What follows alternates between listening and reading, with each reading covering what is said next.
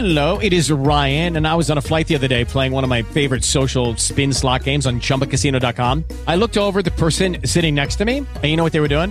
They were also playing Chumba Casino. Coincidence? I think not. Everybody's loving having fun with it. Chumba Casino is home to hundreds of casino style games that you can play for free anytime, anywhere, even at 30,000 feet. So sign up now at chumbacasino.com to claim your free welcome bonus. That's chumbacasino.com and live the Chumba life. No purchase necessary. BGW. Void prohibited by law. See terms and conditions. 18 plus.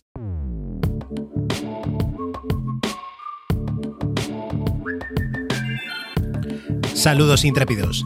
Este es el episodio 024 de un podcast donde tecnología aeronáutica y astronáutica se unen para disfrute de su autor, arroba GER7, y espero que para el vuestro también. Si 4 kilobytes llevaron al hombre a la luna, imaginad lo que podemos hacer nosotros. Despeguemos. Y hablando de 4 kilobytes, eh, ya lo contaré en la sección de tecnología cuando lo reciba, pero me he comprado un segundo kit de Arduino después de muchos años. Digo segundo porque yo me compré uno, calculo que para 2013-2014, em, y lo dejé. Luego en teoría me lo devolvieron, no lo he encontrado y al final por 20 euros en AliExpress, pues venga, uno nuevo eh, te, pasándonos en, en, que pues un, un, entretenimiento que me puede llevar mucho tiempo eh, y es muy barato. Entonces, eh, para estos tiempos que corren de, de, pandemia y de crisis, me parece que es el, el entretenimiento ideal.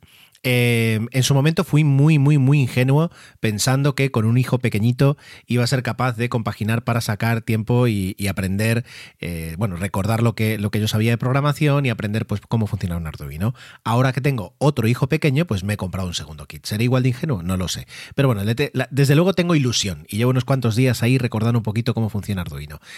Da para un episodio, pero lo haremos cuando lo reciba y entonces ya pues eh, con, más, con más propiedad, ¿vale? Vamos con la parte de tecnología.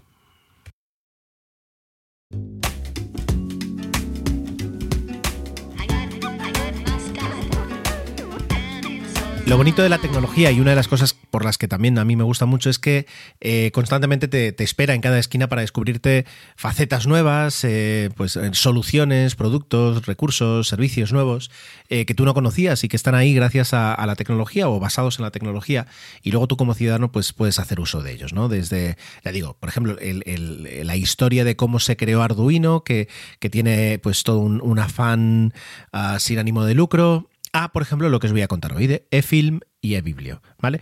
Y es curioso, ¿no? Para hacer una pequeña introducción, ¿cómo empieza esto? Esto tiene dos pilares, por una parte, que implica a mi hermana y el Rubius, ¿vale? ¿Cómo? Pues mi hermana hace muchos años le enseñó a mi sobrina lo bonito que era eh, el, el, participar de, la actividad cultural que, promueve una biblioteca, ¿no? Es decir, desde ir allí, disfrutar de, de su catálogo, de poder leer, el llevarte esos libros, el ser responsable de esos libros para luego devolverlos, eh, las actividades que a veces se hacen de, de cuentacuentos allí, etcétera, etcétera. Entonces, mi sobrina pues le gustó mucho.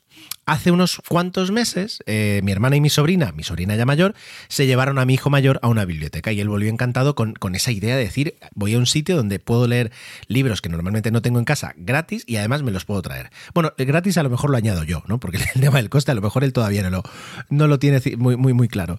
Eh, entonces me pidió que quería ser usuario de una biblioteca. Así que hace unos meses eh, fuimos a la biblioteca del barrio, que por cierto es muy entrañable porque está, está montada dentro del casal del barrio y, el casal entero es la estación de tren que antes tenía mi barrio. Es decir, hace muchas décadas pasaba un tren por aquí, un tren que llegaba hasta la otra punta de la isla, y, y, tenía es una estación, digamos, con de piedra así bien montada, típica estación de tren, y ahora pues se ha convertido en un casal de barrio con una pequeñísima eh, biblioteca municipal eh, dentro del Ayuntamiento de Palma. Pues eh, con su carnet pues empezó a participar un poquito también, ¿no? De traerse libros, de ir leyendo, fantástico. Y a mí me picó el decir, oye, pues yo también quiero, ¿no? También me gustaría tener ahí mi carnet y poder traerme algo. Perfecto. Eso es, esa es una parte. La otra parte del Rubius es que a raíz de todo el jaleo que ya habréis escuchado, ¿no? De youtubers que se van a Andorra, etcétera, etcétera. Pues eFilm la cuenta de Twitter eFilm muy bien tirado, de repente aprovechó y dijo, bueno, pues eh, recordad que todo nuestro catálogo está disponible gratis para todos los ciudadanos gracias a los impuestos que se pagan, ¿no? Eh, muy, muy audaz ahí. Y yo creo que me llegó este tweet porque yo no lo conocía, pues creo que mm, como sigo a Antonio Rentero, de, también podcaster de, de Milcar FM, pues eh, creo que me llegó, porque fue una respuesta suya, un retweet, no lo sé, algo llegó. Y de repente dije, ¿cómo una plataforma gratis? Esto me tengo que enterar. Y claro, no os vengo a presentar una novedad que sea pues, eh, pues eh, explosiva de la semana pasada, ni mucho menos. De hecho, eFilm creo que más o menos está desde, desde 2019 y eBiblio desde 2015, perdón, 2014. Eh, sin embargo, son esas cosas que a veces dices, ¿cómo no me he enterado antes de que, de que esto existía? Y por eso os lo vengo a explicar. para los que ya lo conozcáis, pues bueno, para los que no, oye, pues a lo mejor os interesa, ¿vale? Os lo voy a explicar. Lo primero, y vamos con la parte negativa al principio. A mí me gustan las malas noticias al principio para luego terminar con, con buen sabor de boca. Eh, así como eBiblio está disponible en teoría para todos los ciudadanos de todos los territorios de, España, eh, eFilm está disponible en toda España excepto Galicia, Aragón, Comunidad Valenciana, Andalucía y me queda la duda de Ceuta, Ceuta y Melilla porque en el mapa de la página web directamente no aparece el territorio. Cosa que los que no vivimos en la España peninsular estamos muy acostumbrados a arbitrariamente aparecer o desaparecer de los territorios. Así que eh, no sé si Ceuta y Melilla funciona. En el resto del país Sí, ¿vale? Funciona eFilm, eBiblia en teoría en todo. Vale, ¿qué tenemos aquí? Son dos plataformas de contenidos digitales. ¿Cuáles son los requisitos para poder para poder eh, utilizarlas. Ser usuarios de una biblioteca pública. ¿Cuál? Bueno, ahí ya no puedo entrar porque depende mucho de la comunidad autónoma. ¿De acuerdo? Eh, en Baleares, por ejemplo, todas las bibliotecas del. Bueno, aquí varias instituciones, ¿no? Del, del Gobierno, del Consejo y del Ayuntamiento de Palma. Eh, están adscritas a los servicios de estas plataformas. En otras comunidades autónomas mm, irá variando. ¿Vale? Entonces, eh, ¿qué ocurre? Que cuando entras en eFilm o en eBiblio, una de las cosas que te dicen es ¿y tú de quién eres? Y entonces haces clic y te lleva a un microsite o, a un, sí, un microsite, no es microsite, bueno, a la versión de estos portales de vuestra comunidad autónoma. Y entonces ahí ya, digamos, eh, se, va, se, va, defendiendo. Pero os voy a contar el caso de Illes Baleares, de, Baleares, partiendo de que más o menos tiene que ser igual. En este caso, casi todas las bibliotecas de, públicas han firmado o están dentro de los acuerdos que, que permite disfrutarlo y lo único que tienes que hacer es tener un carnet de biblioteca. Cuando tienes el carnet de biblioteca, que te puedes dar de alta presencialmente o telemáticamente, cuando tienes ese carnet de biblioteca, tienes un número y eh, puedes darte de alta. Y al darte de alta, en este caso en, Baleares tienes que hacerlo en eBiblio y el alta de eBiblio también te sirve para eFilm. es un formulario y al cabo de unos, minutos te llega un correo diciendo pues ya estás dado de alta, este es tu PIN. Eh, y con ello te vas y te vas eh, a, entrar, a hacer login, pones tu usuario, tu contraseña y, y, a funcionar. Y a partir de ese momento ya tienes acceso al catálogo. ¿De acuerdo? Entonces, bien, ¿qué tenemos? En eBiblio tenemos un catálogo, según ellos, de más de 14.000 títulos. Supongo que puede que varíen en según eh, qué comunidades autónomas que se incluyan algunas cosas o se excluyan, ahí ya no entro.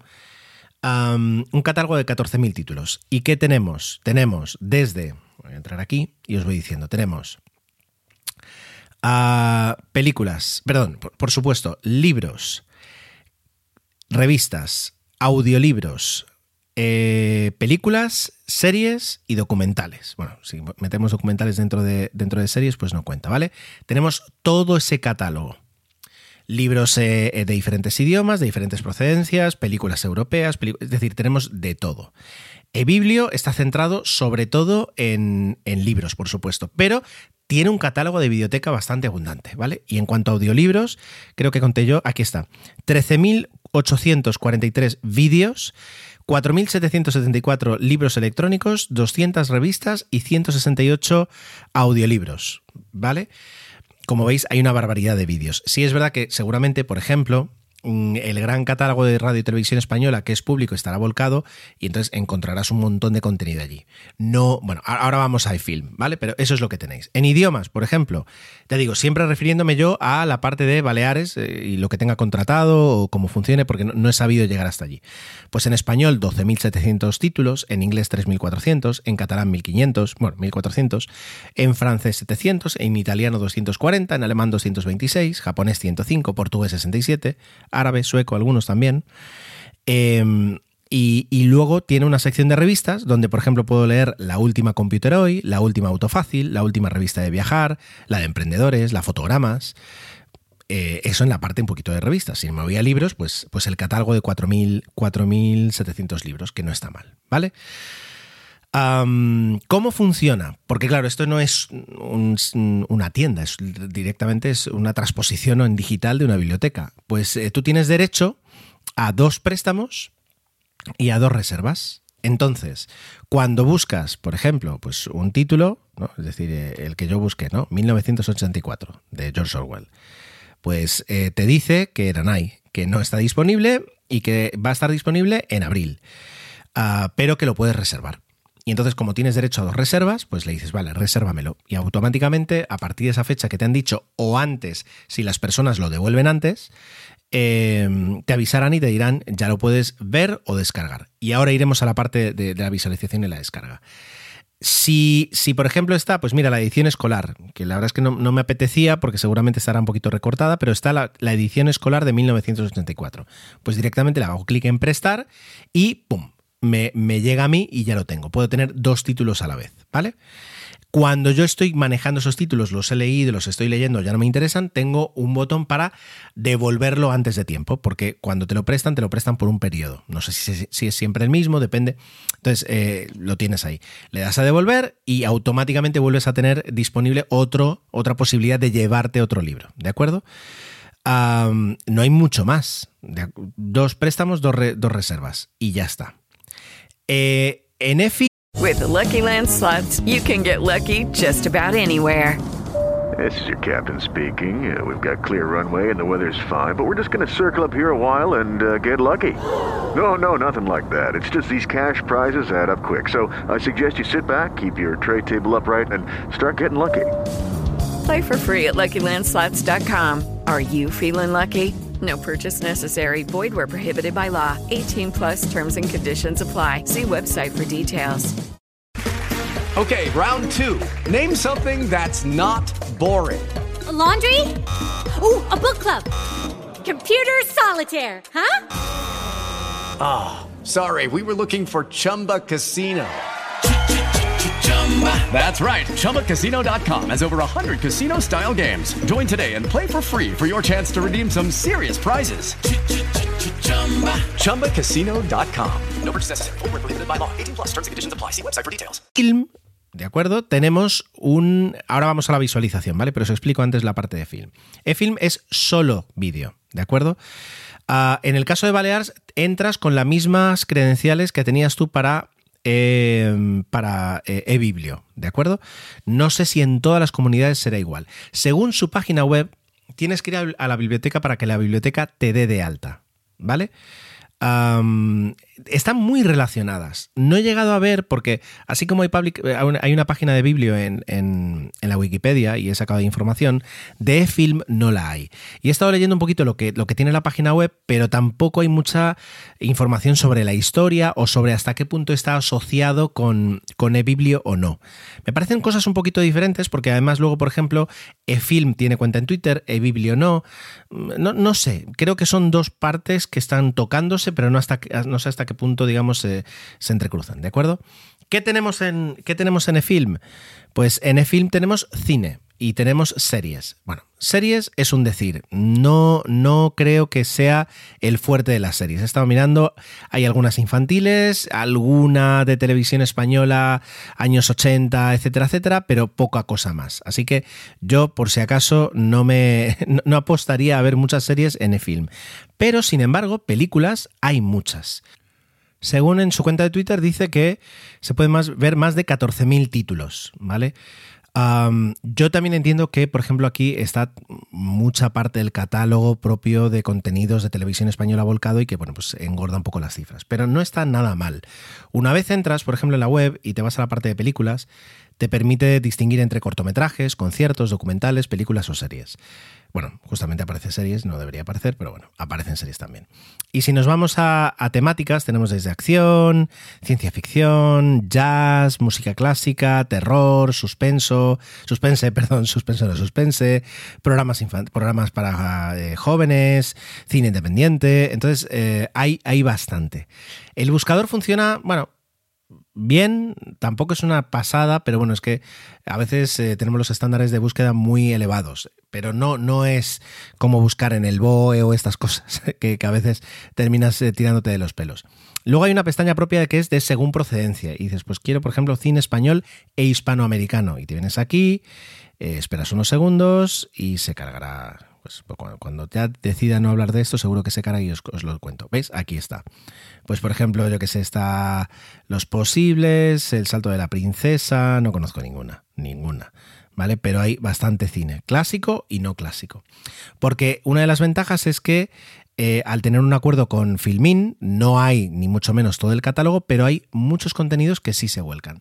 Y yo, por ejemplo, hacía tiempo que quería ver un documental de, de este hombre, de Robin Williams, y está en Filmin y está en eFilm. Entonces, eh, genial, no os puedo contar de qué va, porque no lo he visto, pero cuando lo vea ya, a lo mejor en 00, si ya lo hemos resucita- resucitado, que falta poco, pues eh, lo, podemos, lo podemos comentar. Y explicada más o menos la plataforma, vamos a, a hablar de cómo se visualizan los contenidos, ¿de acuerdo? Ah, empecemos por los libros de Biblio y luego ya hablamos sobre todo luego también de los vídeos, sean, series, películas o lo que sea, o conciertos de, de Biblio y de film. Vale. Eh, libros. Bueno, siempre tenemos una opción fantástica que es el navegador. En el navegador vamos a poder ver absolutamente todo el contenido de eBiblio y eFilm. Por supuesto, un navegador ah, moderno de ordenador, ¿de acuerdo? No Safari de iOS o de iPadOS, por ejemplo. Sí, a lo mejor incluso un Firefox en Android, ¿no? Que es un poquito a lo mejor más, más hardcore. Pero en ordenador lo vamos a poder ver todo sin ningún problema. Por supuesto, el, visualizador de libros eh, online, digamos, en página web, eh, funciona bastante bien y yo me he quedado satisfecho con lo que he estado ojeando por ahí. Si nos vamos a dispositivo móvil, los libros se pueden ver en una aplicación que se llama eBiblio también, eh, pero no sé quién es el autor porque aparece, no sé, como si fuera un autor privado, pero luego parece que no lo es, es un poco raro, que está disponible tanto para Android como para iOS. iOS. Yo me he descargado la de iOS, vamos a asumir que sea el mismo funcionamiento, procedimiento. Lo primero que haces es elegir un, le das a catálogo y te dice qué catálogo quieres añadir y dices el de Baleares, en mi caso. Eh, te salta para que pongas las credenciales, la pones y a partir de ese momento ya puedes ver todo el catálogo, lo mismo que tienes en la página web, lo tienes en la aplicación. Con la diferencia de que cuando luego le dices que, quieres descargarlo, eh, automáticamente se descarga en la aplicación y lo puedes ver en la aplicación. Y así puedes, digamos, la parte de libros, eh, cómics, etcétera, la tienes cubierta con- tanto en, en navegador de ordenador como en aplicación para dispositivo móvil. Vale, vamos con las películas. Las películas, navegador de ordenador, de ordenador ningún problema.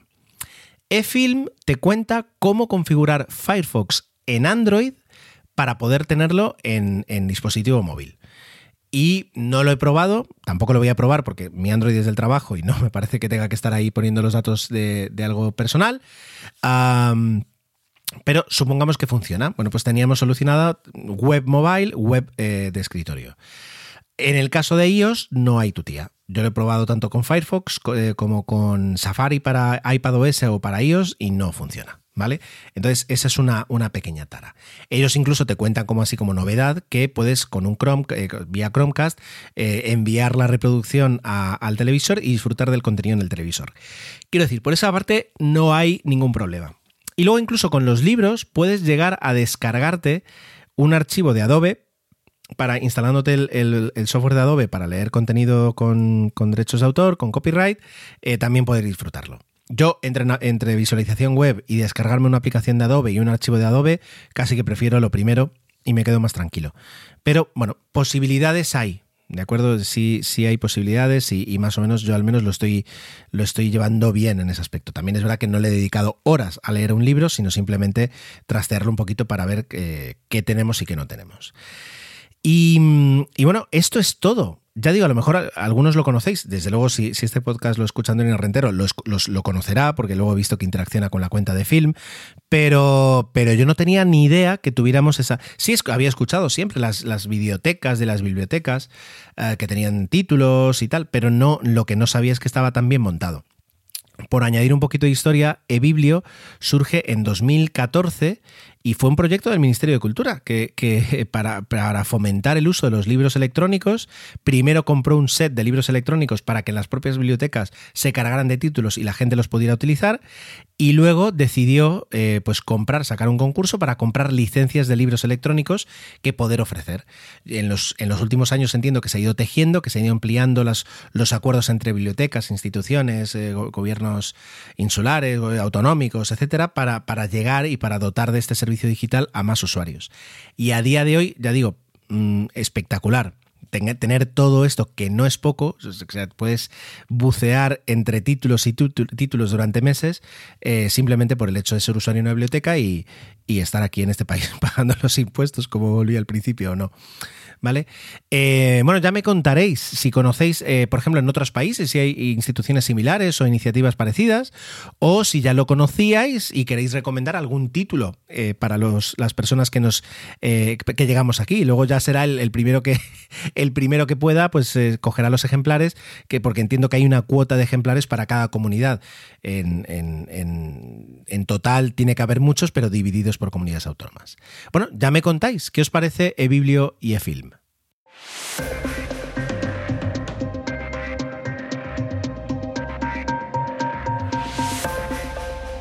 Hoy os voy a hablar de un avión eh, en concreto, teniendo en cuenta que cada vez cuando me siento aquí, teniendo en cuenta que además ah, el sector de la aviación comercial todavía sigue tiritando, ¿no? Es decir, es, uno de los sectores que más ha sufrido con, con la pandemia. Y, a veces pues eh, tengo ganas de contaros eh, según qué novedades del sector, de la industria, pero, pero debo reconocer que, incluso desmotiva un poquito a veces pues ver que esa industria, que, además es la tuya, eh, que tanto disfrutas muchas veces y, que tanto te llena, pues está en tan mal estado, ¿no? Es decir, entonces, bueno, pues por suerte la aviación tiene muchísimas cosas de las que hablar y busco aviones de los que contaros cosas interesantes, sobre todo para aquellos que no, no estáis tan metidos en, en no tenéis tanto tanto aerotrastorno en la sangre y, estoy yo aquí intentando insuflarlo. Hay aviones civiles que, tengo muchas ganas de contaros cosas, es decir, y además hay muchos modelos que tienen pues su historia, sus recuerdos, su, marca en la historia de la aviación. Yo qué sé, desde el avión, desde el Boeing 757, que es un avión que, que no es especial en nada y lo es especial en todo desde el Airbus A320, que es un avión que fue una revolución en su momento, que ahora ya estamos súper acostumbrados a él, pero que en su momento no lo fue. Que hablar del 747, que se merece un especial. Que hablar del 787, que tendrá un especial porque es un avión que he tenido la fortuna de conocer mucho y además eh, por parte del fabricante. He tenido la suerte de que me contaran cosas desde allí eh, mismo. muchos aviones civiles, tantos que al final me bloqueo y no sabía cuál escoger para hoy y al final he tirado hacia, hacia el lado militar. ¿Por qué? Pues porque en la sección de astronáutica, que es la próxima que escucharéis, que grabé con Santi, la grabé de hecho ayer, y casualmente salió una película que se llama 13 días. Una película de Kevin Costner que eh, es sub, yo la recomiendo muchísimo si os gusta un poquito el, el, thriller político, el suspense político o el drama político, mejor dicho. Es una película muy buena que narra justamente los 13 días que duró la crisis de los misiles cubanos en el año 62, sí, 62, eh, pues durante la presidencia de, de JFK, de Kennedy. La película está muy bien. Y, por cierto, la tenéis disponible en Prime Video. No es que me pague Amazon a mí, pero merece la pena comentarlo la plataforma donde la tenéis, si, si la queréis ver. Y uno de los protagonistas de esa película es, eh, de hecho, un avión. Y es el U-2. Es el Lockheed U-2. Entonces, vamos a hablar, os voy a contar mm, brevemente un poquito. With Lucky Land you can get lucky just about anywhere. This is your captain speaking. Uh, we've got clear runway and the weather's fine, but we're just going to circle up here a while and uh, get lucky. No, no, nothing like that. It's just these cash prizes add up quick. So I suggest you sit back, keep your tray table upright, and start getting lucky. Play for free at LuckyLandSlots.com. Are you feeling lucky? No purchase necessary. Void where prohibited by law. 18 plus terms and conditions apply. See website for details. Judy was boring. Hello. Then Judy discovered ChumbaCasino.com. It's my little escape. Now Judy's the life of the party. Oh, baby, Mama's bringing home the bacon. Whoa, take it easy, Judy. The Chumba life is for everybody. So go to ChumbaCasino.com and play over 100 casino style games. Join today and play for free for your chance to redeem some serious prizes. ChumbaCasino.com. No purchase necessary. Void where prohibited by law. 18 plus terms and conditions apply. See website for details. ¿Por qué este avión es tan especial? ¿Vale? Un poquito de historia. En el año 44 comienzan a volar los primeros cazas nazis alemanes con motores a reacción. ¿De acuerdo? Es el primer avión militar que entra en servicio con motor a reacción. Bueno, pues si esto es en el año 44, en el año 55, es decir, 11 años después, vuela por primera vez el Lockheed Martin. Fijaos la progresión de un avión que, eh, pues, prácticamente era un avión de la Segunda Guerra Mundial con motores bajo las alas y, adaptaciones para entender eh, cómo podía funcionar un avión con otro tipo de motor, y punto, pasamos a un avión súper especial. ¿Por qué? Primero, eh, era capaz de volar y es capaz, porque sigue volando a día de hoy, ese- 70 años después, es capaz de volar a más de 20.000 metros de altura. Un avión comercial, de los que tomamos cuando viajamos nosotros, vuela entre 10 y 12.000 metros como mucho. eh, sí, entre 30 y 40.000 pies de altura, como mucho. Un- este avión vuela a más de 60.000 pies de altura, a 20 kilómetros de altura. Eso hace, eso lo, hace que sea totalmente diferente a todos los demás. ¿Por qué? Porque a 20 kilómetros de altura ya hay muy poquito aire. Hay muy poquito aire para respirar y por eso los pilotos tienen que ir con un traje prácticamente de astronauta que, que les da constantemente oxígeno y les, y les eh, ayuda a la, presurización del- del- del- de la cabina.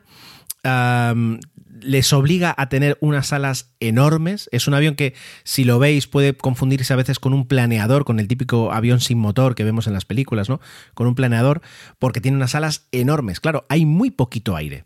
Por tanto, si quieres mantener una superficie en el, eh, volando, necesitas que pase mucho aire por debajo de las alas. De ahí que necesites unas alas muy grandes. Pero no solo eso, sino que tienes que ir todo lo rápido que tú puedas para que pase más aire cada segundo por debajo de las alas. Y eso, la verdad es que leyendo en la Wikipedia un poquito la, información que, que quería así, digamos, de, de datos técnicos para poder contaros del avión, me quedé alucinado con un tema. Em, el avión tiene que volar normalmente para, pues, para una operación normal a 9 kilómetros menos por hora, 9 kilómetros por hora menos de su velocidad máxima. Pero a la vez a 9 kilómetros más de su velocidad mínima.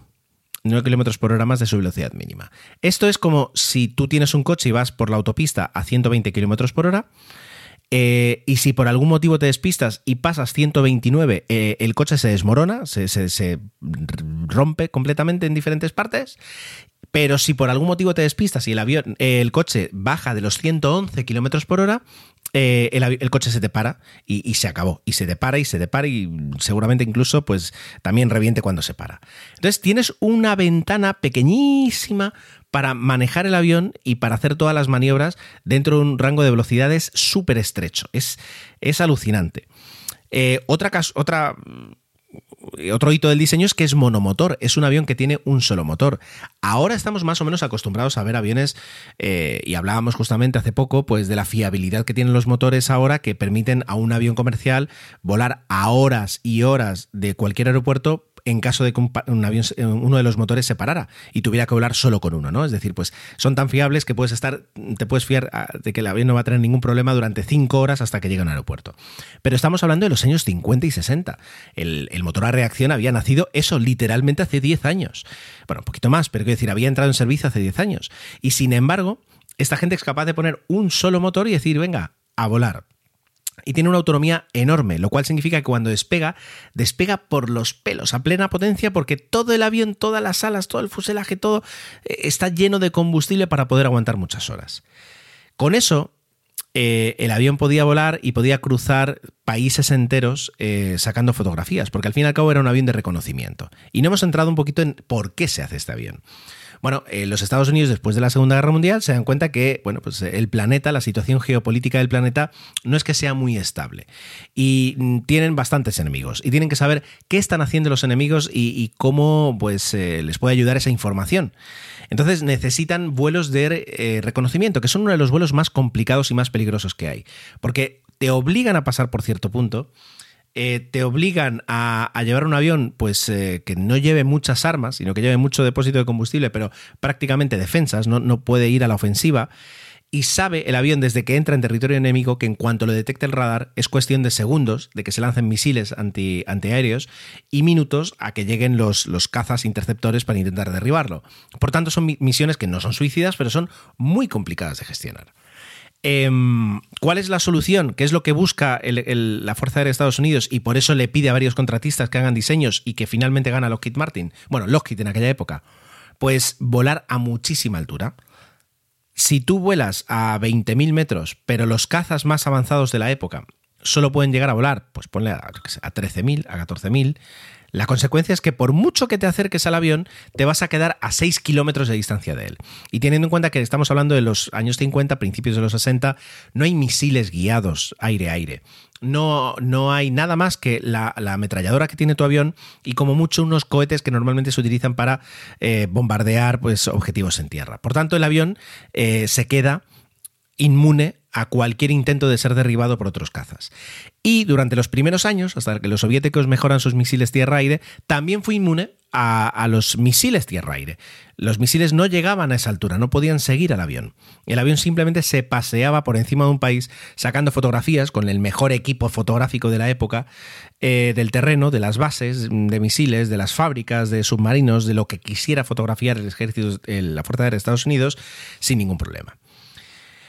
Claro, eh, eran directamente mm, saltarse todas las reglas eh, firmadas de paz y de acuerdo y no intrusión, el hecho de colocar un avión, hacían vuelos, y imaginaos qué interesante, vuelos entre Pakistán y Noruega cruzando la Unión Soviética.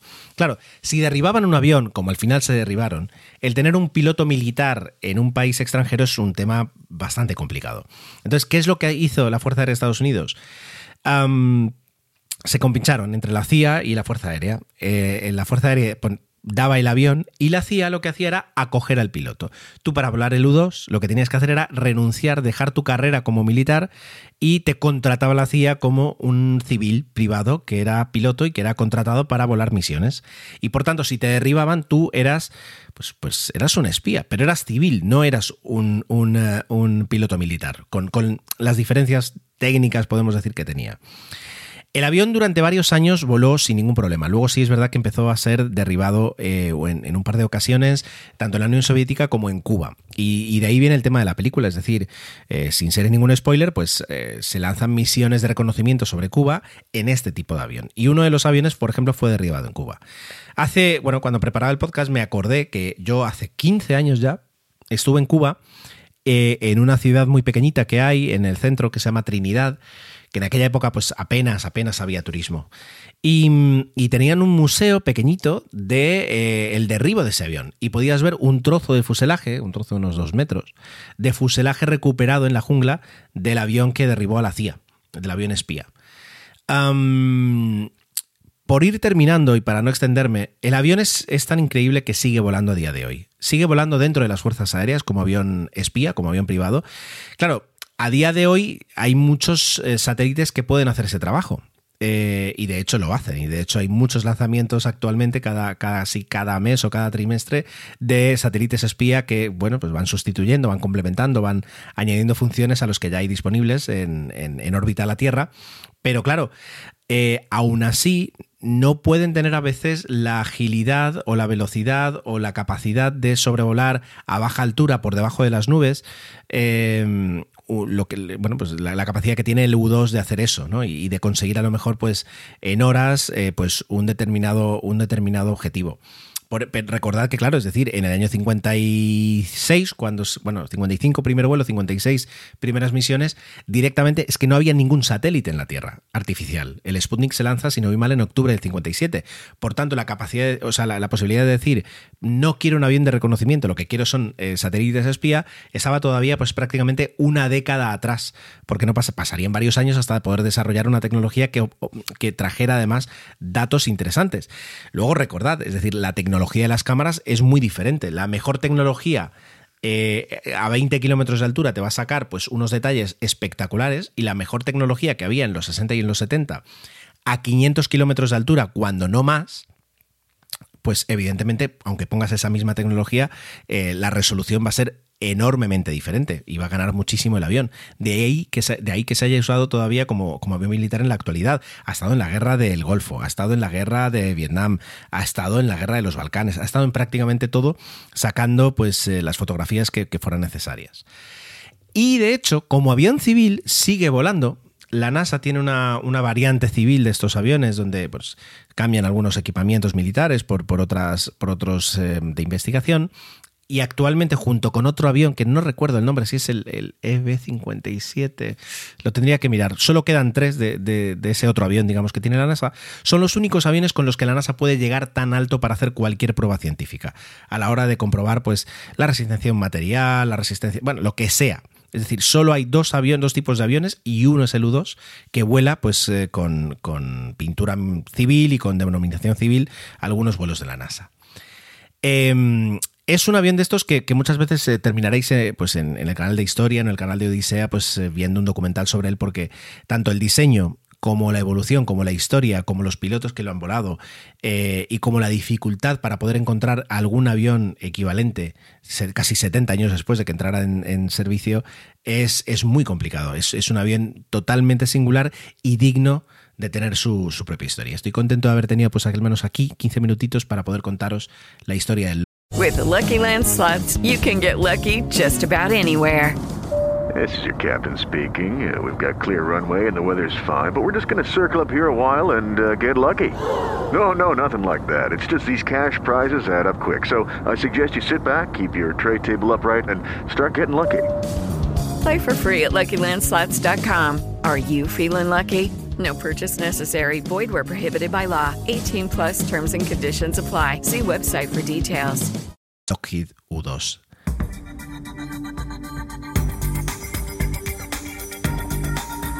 Y arrancamos la sección Astro.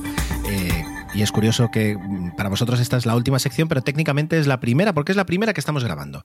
Vamos a darle la bienvenida a Santi. Muy buenas noches, Santi. Muy buenas, Ger. ¿Cómo estás? Pues muy bien, ávidos, ávidos de tu conocimiento, de tus guiones y de, de continuar con ese culebrón eh, nazi cubano que tuvimos, eh, que empezamos hace unas semanas con Werner. Bueno, a ver, eh, Cuba, porque sí, lo he dicho, lo he dicho sin pensar, pero te, lo puedo hilar. Lo puedo hilar. Vale, lo puedo hilar. En, en, en, en, la crisis, en la crisis de los misiles cubanos, una de las formas en las que se terminó con esa crisis fue eh, con Estados Unidos prometiendo que iba a retirar sus misiles Júpiter de Turquía. Estás haciendo y los misiles ¿lo Júpiter. sabes? Bueno, a ver, esto es historia. Esto es historia. Es decir, además de la película de, de Kevin Costner, que es muy buena, que es, es una película que hay que Estoy ver pocas veces es muy buena, es historia. Entonces, esos misiles Júpiter, Júpiter eh, ¿quién los diseñó? Werner von Braun. Por tanto, correcto. ahí sale el culebrón, el culebrón nazi cubano, ¿vale? Bueno, pues eso, es decir, hace unas semanas nos quedamos eh, con la historia de Werner von Braun, sus inicios, sus inicios como científico, como, como padre de familia, a lo mejor, como, como es, campeón de baile de salón Campeón de también. baile de salón, correcto. Eh, y, y llegamos a un punto en el que eh, pues llegan, llegan los estadounidenses, eh, mm, se dan cuenta que tienen un, un botín espectacular con, con, los conocimientos, con el equipo, incluso con muestras de lo que había hecho Von Braun con su V2, y antes de que lleguen los soviéticos para hacer lo mismo, se lo llevan. Entonces Correcto. ahí arranca el segundo, el segundo episodio de la vida de Von Braun. Te dejo. Ahí podríamos hablar de Von Braun en América. Eh, Qué bonito. vale. Sí, Qué, qué bonito. Protagonizada por Robert De Niro. Exactamente. Pues mira, nos encontramos ya en el año 46 eh, y un- más o menos fueron 104 científicos de cohetes alemanes, evidentemente incluido Werner, que se fueron para Estados Unidos para iniciar esa nueva vida. En el marco de la operación Paperclip se les borró el pasado, como ya dijimos, y empezaron ahí pues a las órdenes de- del ejército americano. Los enviaron a Fort Bliss, en Texas, y ahí eh, estaba la parte de investigación. Si bien había parte de ese grupo que se destacó en White en Nuevo México, donde hacían los lanzamientos de prueba. Y durante los primeros años lo que hicieron fue, pues como tú has dicho, las, eh, las V2 escamoteadas de, delante de los rusos, pues las utilizaron para hacer pruebas, eh, digamos que las tunearon, y perdóname por eso, porque no me gusta aplicarlo de tunear en cohetes, pero las utilizaron pues para hacer V2 mejoradas y hicieron sus primeros, sus primeros vuelos espaciales. Ya en el 50, Von Braun y su equipo pasaron al arsenal de Redstone en Huntsville, en Alabama, donde ahí empezaron a construir, pues ese, el cohete que has dicho tú, el misil balístico Júpiter. Y también, pues, derivados de. Es que no sé ni, ni dónde empieza el Júpiter ni dónde empieza el Redstone. Básicamente eran, eran primos. eh, y bueno, posteriormente esos cohetes fueron utilizados por parte de la NASA.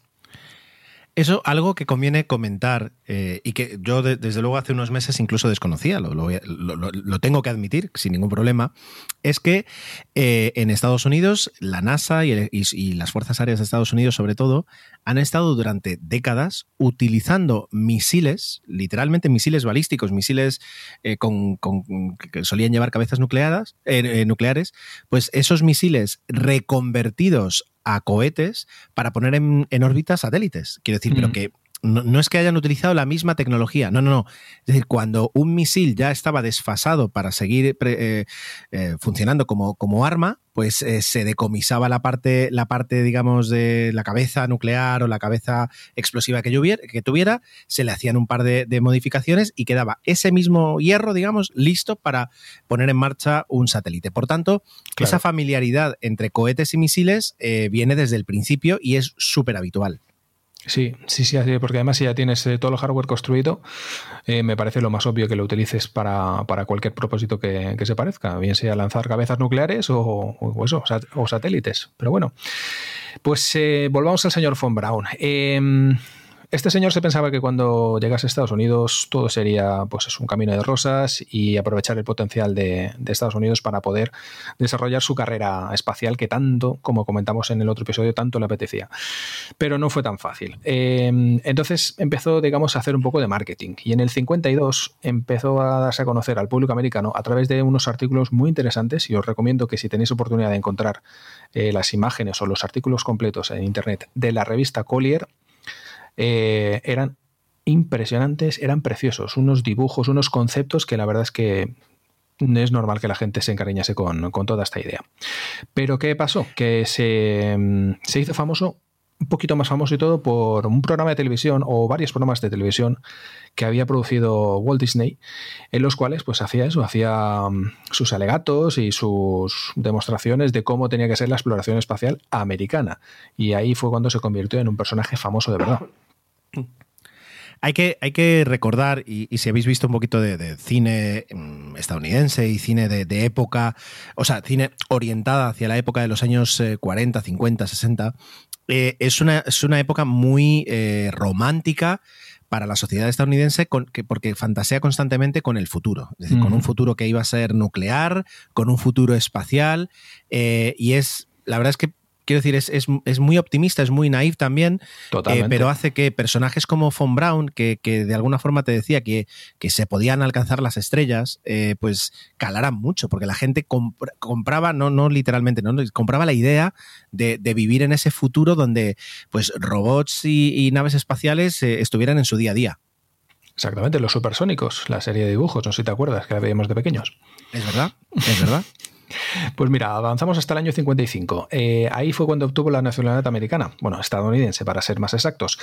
Y bueno, principalmente era para borrar parte de su pasado eh, en Alemania y que no le pusieran pegas a la hora de progresar a nivel profesional en, América, ¿no? Dentro de la NASA y todo lo que vino después. Vale, ¿cuál es uno de, los... Um, cohetes más importantes que desarrolló, al menos en esa época. El Redstone de este cohete hablamos ya en el episodio de las Mercury. Pero bueno, hablaremos un poquito por encima. Em, es un descendiente directo de la V2. tiene un motor, o tenía un motor mejorado de Rocketdyne, que es la compañía que fabricó pues, los eh, cohetes, por ejemplo, pues, de la, del Space Shuttle o incluso del Saturno V.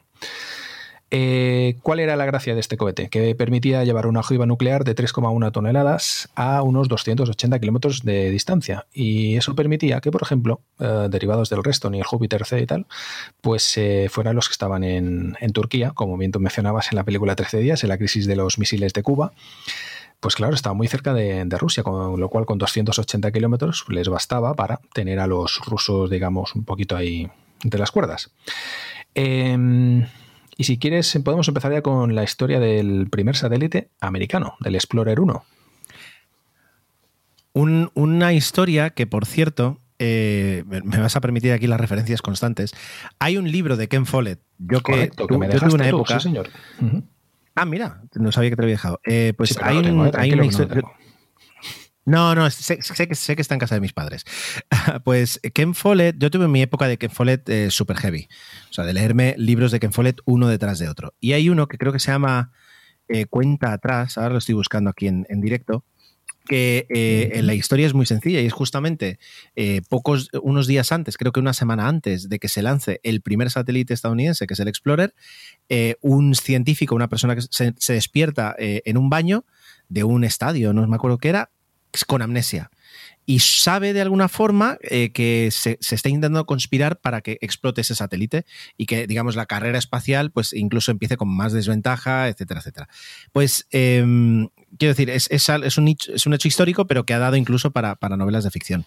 Pues venga, si quieres, vamos a hablar del Explorer 1, del primer satélite americano. La idea de poner un satélite en órbita eh, por parte de Estados Unidos se remonta por ahí del año 54, con el proyecto Orbiter. Este proyecto se fue de madre, empezó a encarecer y entonces un proyecto iniciado por la Marina eh, se le pidió al ejército, a la Fuerza Aérea, que se involucrase, lo típico. Dame un poquito de tu presupuesto, un poquito el mío y conseguimos hacer algo común. Básicamente lo que pasó con, el Shuttle, ¿vale? Eh, vale, el grupo del ejército involucraba a Von Braun. Y bueno, eso digamos que no le apetecía mucho a cierta parte de, de, de lo que es el ejército, que científicos nazis, o ex científicos nazis, desarrollasen el primer cohete o el primer satélite artificial americano. El proyecto Vanguard, que es el proyecto de la Marina, fue el que, digamos, tuvo el, el, beneplácito por parte del gobierno para lanzar su pequeño satélite de unos 15-20 centímetros de diámetro, pero los soviéticos adelantaron y se adelantaron el 4 de octubre del 57 con el Sputnik. Después del shock inicial, se publicitó a bombo y platillo el lanzamiento del Vanguard y eso se pasó para el día 6 de diciembre del mismo año. Eh, entendamos, cohete, entendamos que en realidad un, un, satélite tan pequeño en los años 50 era lo mínimo para como el Sputnik. Eh, bueno, el Sputnik creo que eran 80 kilos de satélite, si no voy mal. O sea, sí, no, decir, era, era, muchísimo más grande, pero bueno, también básicamente para lo que Esto era lo, lo, lo, mínimo para poder hacer un VIP desde el espacio y, que, y poder señalar y decir, ¿veis? Ya tenemos algo ahí volando. Exactamente, no era, era más era poca cosa, pero, pero aún así les, les costó muchísimo. El cohete, el, el, Vanguard, este era, era una mezcla de tres cohetes que funcionaban bien independientemente, pero no hicieron la, una prueba, digamos, de integración como toca. Y bueno, ¿qué pasa? Que explotó, explotó la plataforma de Cabo Cañaveral. Todos los medios de comunicación estaban retransmitiendo en directo y se vio una explosión impresionante y quedaron en ridículo en prime time. Entonces, ¿qué pasa? Que el grupo de Von Braun eh, tuvo, pues eso, su primera oportunidad para demostrar lo que sabe. Judy was boring. Hello. Then, Judy discovered ChumbaCasino.com. It's my little escape. Now, Judy's the life of the party. Oh, baby, mama's bringing home the bacon. Whoa, take it easy, Judy. The Chumba life is for everybody. So go to ChumbaCasino.com and play over 100 casino style games. Join today and play for free for your chance to redeem some serious prizes. ChumbaCasino.com. No purchase necessary. Void where prohibited by law. 18 plus terms and conditions apply. See website for details. Hola, buenos días, mi pana. Buenos días, bienvenido a Sherwin Williams. ¡Ey! ¿Qué onda, compadre? ¿Qué onda? Ya tengo lista la pintura que ordenaste en el ProPlus app. Con más de 6.000 representantes en nuestras tiendas listos para atenderte en tu idioma y beneficios para contratistas que encontrarás en aliadopro.com. En Sherwin Williams somos el aliado del PRO. Voy a hacer. Y entonces se ponen en marcha con, con, con la, la, experiencia que traían y, y, después de triunfar con el Júpiter, porque el Júpiter, es decir, es un, era un misil que, que efectivamente funcionó. Entonces, realmente en, en, en, la astronáutica, digamos, en, en la, la, ciencia, ciencia de, de cohetes, el, el, tener una base sobre la que trabajar es muy importante. Y, claro. y eso lo hemos hablado ya en algunos episodios, eh, dándonos cuenta de que incluso los cohetes que vuelan hoy en día, eh, muchos de ellos, si quitamos un poquito lo que ha introducido pues SpaceX o Rocket Lab, pero es decir, sobre todo los de ULA, eh, los, la, la, mm. la, la, empresa Frankenstein que salió de Boeing y de, y de Lockheed, son cohetes que en el, se remontan prácticamente 40 y 50 años atrás. Entonces, bueno, al menos los el, el, el, Sí, es decir, pero bueno, la, las tecnologías, es decir, son, son mmm, ¿cómo se dice?, avances incrementales sobre cohetes anteriores o incluso cuando adelantas por un lado, te quedas con, el, con otra parte del antiguo y entonces eh, de esa forma no, no afrontas el reto, eh, pues no voy a decir imposible, pero, pero realmente difícil y por tanto el mérito, y que yo en el podcast siempre lo digo, el, el mérito de SpaceX, el mérito de Rocket Lab, ahora el mérito de Virgin Orbit, el mérito de Astra, de conseguir colocar tecnología de cero en órbita. Es decir, eso, es, eso es muy complicado. Entonces, eh, claro, si llega Von Braun y encima ya tiene un misil eh, que funciona, pues eh, muchísimo mejor. Claro, lo que pasa es que lo que querían eso era que el primer satélite, en ese momento hubiese sido el primer satélite del mundo, el vamos, el primero en la historia.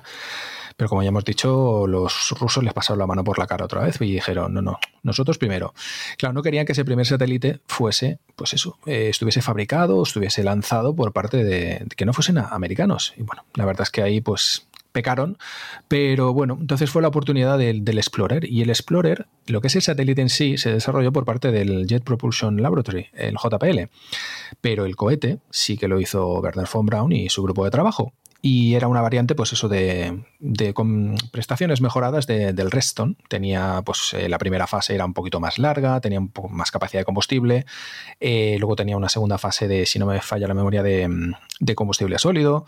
Incluso el propio, el propio satélite en sí tenía un, último acelerador, o sea, imagínate, se, se, aprovechaba hasta el último centímetro del cohete para poder lanzar una carga de 14 kilos de peso y casi casi 2 metros de largo. Y bueno, básicamente era un, cilindro con una punta y un motor detrás y en medio tenía los instrumentos. Tenía, era muy, muy simple. Y lo consiguieron, vaya si lo consiguieron. El 31 de, octubre del 58 lo lanzaron y estuvo funcionando pues hasta mayo del mismo año, lo cual no está mal para unas pilas de mercurio, pero bueno. ¿Qué continúan haciendo? Dime, cuéntame. No, no estaba, estaba leyendo que, el, Explorer a, sí mismo, es decir, sí que era un, satélite más, algo más pesado, eh, si no voy mal, que el, que se planeaba lanzar con, con el Vanguard. Sí, el Vanguard por tanto, era, por tanto ya pequeña. No. Eh, claro, con llevaba sus, digamos, sus, sus sensores, es decir, fue capaz incluso de, pues, de detectar radiación, los cinturones de Van Allen, etcétera, etcétera. Era un misil, eh, perdón, era un satélite con, con propósito, con, mayor propósito que el político o que el propagandístico, quiero decir. Sí, claro, aprovecharon, oye, mira, tenemos esta oportunidad y claro, si le pones esto en manos del JPL y de, y de Van Allen, el principal investigador que estuvo trabajando con el, con el satélite, pues eh, consiguieron varias cosillas. Y evidentemente lo que te has dicho, lo más importante fue eso, descubrir los, los que posteriormente se llamarían cinturones de Van Allen, que son pues estos cinturones de, de radiación que rodean a la Tierra y al mismo tiempo pues, eh, pues que nos protegen de, toda esta radiación interestelar. Y bueno, una cosita que no he puesto aquí en el dossier, pero si quieres la comento, estuvo orbitando la Tierra hasta el año 70. O sea, evidentemente sin funcionar, pero como basura espacial estuvo hasta el año 70. Imagínate, casi nada. Eh, algún día, mira, me lo voy a apuntar como tema. Tendríamos que hablar un día de, de la basura espacial, porque, porque es, también digno de, digno de comentar, basura espacial. Vaya, hay Otra cosa que tendríamos que comentar es, ahora no tengo el nombre, eh, y sé que en algún episodio lo comenté por encima, pero es esta misión que, ese satélite que rescata satélites y los pone en marcha otra vez. Sí, sí, sí. Eh, y luego, otra cosa, es decir, para que veáis un poquito hasta qué punto la basura espacial a veces nos acompaña, hace, hace unos meses de repente no surgió una preocupación, pero salió la noticia de que había un objeto que iba a orbitar la Tierra un par de veces antes de volverse a alejar y que no se sabía de dónde venía. Y luego finalmente se descubrió que era una, una segunda etapa de un cohete. Sí, creo que era una Centauro. Eh, una Centauro que, que de, exacto, que, que, se había lanzado en el, en el, año 60 y pico, creo que fue además de un cohete Gemini, si no voy mal, eh, y que claro, es decir, se quedó en el espacio. A lo mejor me equivoco. No sé si los Gemini llevaban. Los Gemini no llevaban Centaur, creo. No lo sé. Pero bueno, que, que llevaba, llevaba 50 años dando vueltas por el espacio porque, pues porque las primeras etapas caen a tierra, pero las segundas etapas de los cohetes normalmente les, les cuesta mucho más. Y si encima pues son muy potentes, pues se pueden escapar y se pueden alejar de la Tierra para siempre. O al cabo de 50 años volver, dar un par de vueltas e irse. ¿Es peligroso? No, porque el peso que tienen estas etapas, es decir, eh, no hay ningún problema para que la atmósfera se lo, se lo, se lo coman en unos segundos, nada más entran. Pero mm, bueno, la basura espacial está ahí, existe y es un problema. Y cada vez más, y cada vez más. Pero bueno, volvamos rápidamente a finiquitar, finiquitar esta parte de, la historia de Von Braun en, América. Em, el Mercury Redstone, que ya hablamos de él, ¿Cuál es la importancia que tuvo este cohete para, para, la carrera espacial americana, para la carrera espacial tripulada? Pues que, que como ya dijimos en ese otro episodio, uh, el cohete que iba a ser el cohete, digamos, el titular para estas misiones era el Atlas, pero era un cohete muy complicado, era una tecnología muy, pero muy complicada. Y no lo llegaron a dominar hasta bastante más adelantada la, la historia. ¿Qué pasa? Que el único que tenían, que sabían que funcionaba porque lo habían probado de sobra, era el, el Redstone, pero tuvieron que someter el cohete a unas 800 modificaciones para que fuese, como dicen en inglés, human rated, o sea, que estuviese, eh, ¿cómo lo dices tú? Eh, que te gusta tanto Cualificado para el vuelo humano. Exactamente, cualificado. Y claro, eh, lo consiguieron, vaya si lo consiguieron. Y las dos primeras misiones de, de Mercury, eh, la Freedom 7 y la Liberty Bell 7, volaron con estos, con estos cohetes, con el Reston, eh, con el Mercury Reston. Y bueno, evidentemente no tenía potencia para, para inyectar en órbita, pero sí conseguir esos saltos parabólicos para hacer esos primeros saltos, literalmente y empezar con la, con la carrera de, los Mercury, que luego llegaría a Gemini, y luego más adelante a Apollo, etcétera, etcétera, etcétera. Y por último, eh, si quieres, ya podemos cerrar esto con que en el año 1960 la Agencia de Misiles Balísticos del Ejército pasó a manos de la NASA. Y ahí, que, bueno, Werner von era el, el director del Centro Espacial Marshall, que estaba ahí en Huntsville, pues empezó a diseñar, empezaron a, digamos, a trazar la estrategia de los lanzadores pesados que algún día llevarían pues eso, al hombre a la Luna. Y en este caso estamos hablando del Saturno 1 y del Saturno 5, que ya hablaremos en otro episodio de estos. Sí, desde luego, porque además el Saturno 1 es, es un poco como el, el, el, gran desconocido, pero también contribuyó mucho Vaya, sí, eh, en los sí. primeros pasos del, del programa Apolo. Um, para, para, que entendamos de alguna forma, es decir, la importancia de Von Braun en la carrera espacial, ya no es, como se, suele, se, le suele conocer, como el padre del Saturno V, que es el cohete que consiguió llegar al hombre a la Luna, uh -huh. eh, llevar al hombre a la Luna, sino eh, también el padre de Redstone, que fue el pistoletazo de salida de, de, Estados Unidos en la carrera espacial. Entonces, como tú decías, sin, sin Redstone, sin Mercury y Redstone, eh, no se sabe cuántos meses más eh, hubiera tardado el programa espacial americano en poner un hombre eh, en el espacio y cada día que pasaba era combustible para la Unión Soviética para seguir y apretando sí. el acelerador y humillando a los, a los estadounidenses. Y aún te diría más. Mmm, yo creo que ahí hubiese, hubiese habido alguna muerte y mmm, me sabe mal ser tan... Claro de esto. Pero tú imagínate, eh, tienes a los soviéticos que te están, te están vacilando. Eh, tú tienes un orgullo nacional muy grande que no te cabe, no sabes por dónde meterlo. ¿Y qué haces? Pues si no tienes el Mercury, el, perdona, el Reston, utilizas el Atlas. El Atlas era un cohete muy problemático. Mucha suerte hubo que no hubo ninguna desgracia, pero si te, si te anticipas unos meses, bastantes meses, a, a, poner el Atlas en primera fila y meter un humano ahí arriba, mmm, claro. Madre mía, eso era pólvora. Tengamos, tengamos en cuenta, porque a veces eh, son, son cifras que, que, uno no las tiene en la cabeza, que el NAS, la NASA, Estados Unidos, la NASA perdió a sus primeros astronautas en el espacio o en el aire, digamos, uh -huh. en el año 85, en el accidente del Challenger. 86. Eh, anteriormente, 86, perdón, en el año 86.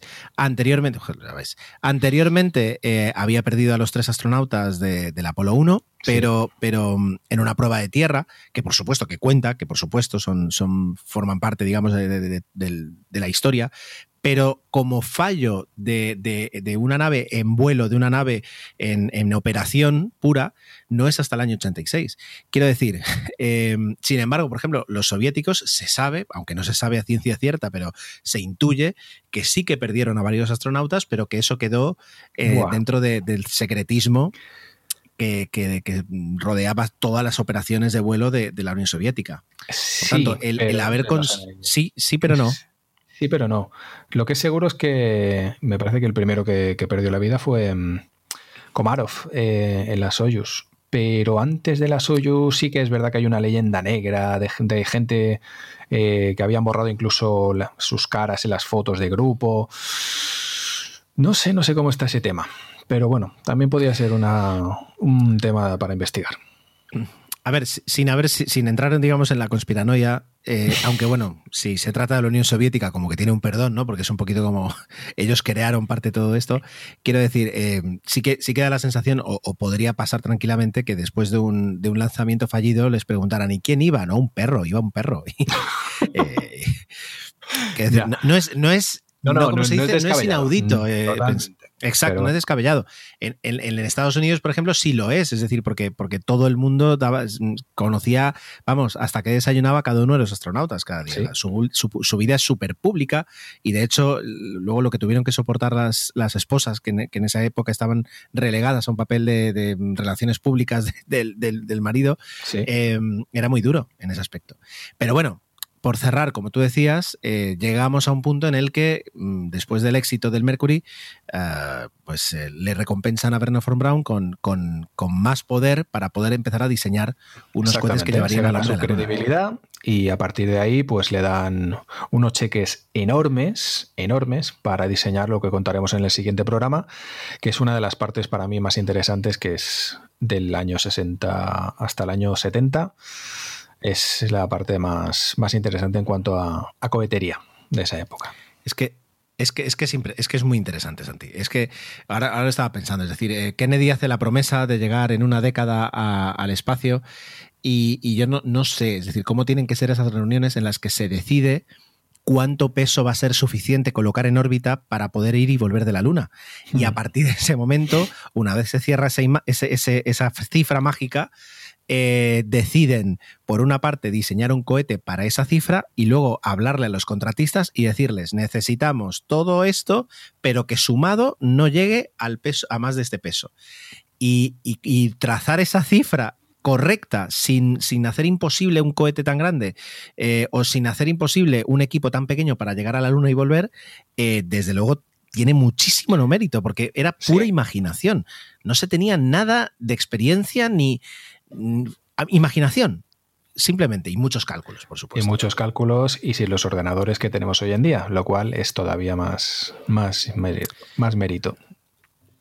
Eh, exacto. Eh, tenemos que ir preparando la, siguiente de cine con la de figuras ocultas, ah, que es la verdad que muy interesante. Así lo haremos. Bueno, pues eh, Santi, nos quedamos a la espera del, capítulo final de Werner von Braun, donde bueno, pues parece que hubo un final más o menos feliz.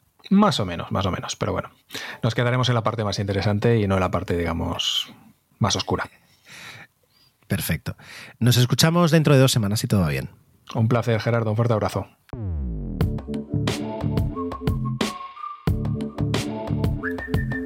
Arrancamos ya la última sección del podcast, la más interesante tal vez porque vienen vuestros comentarios, vuestro feedback, así como el último episodio, el, bueno, el episodio anterior no, lo hicimos para aglutinar, para poder eh, dedicar ahora un poquito más de tiempo con tranquilidad, pues eh, esta semana sí toca. Así que comencemos. Y comenzamos en el blog. Recordad que en emilcar.fm barra intrépidos tenéis allí todos los episodios y cada uno de ellos podéis comentarlos.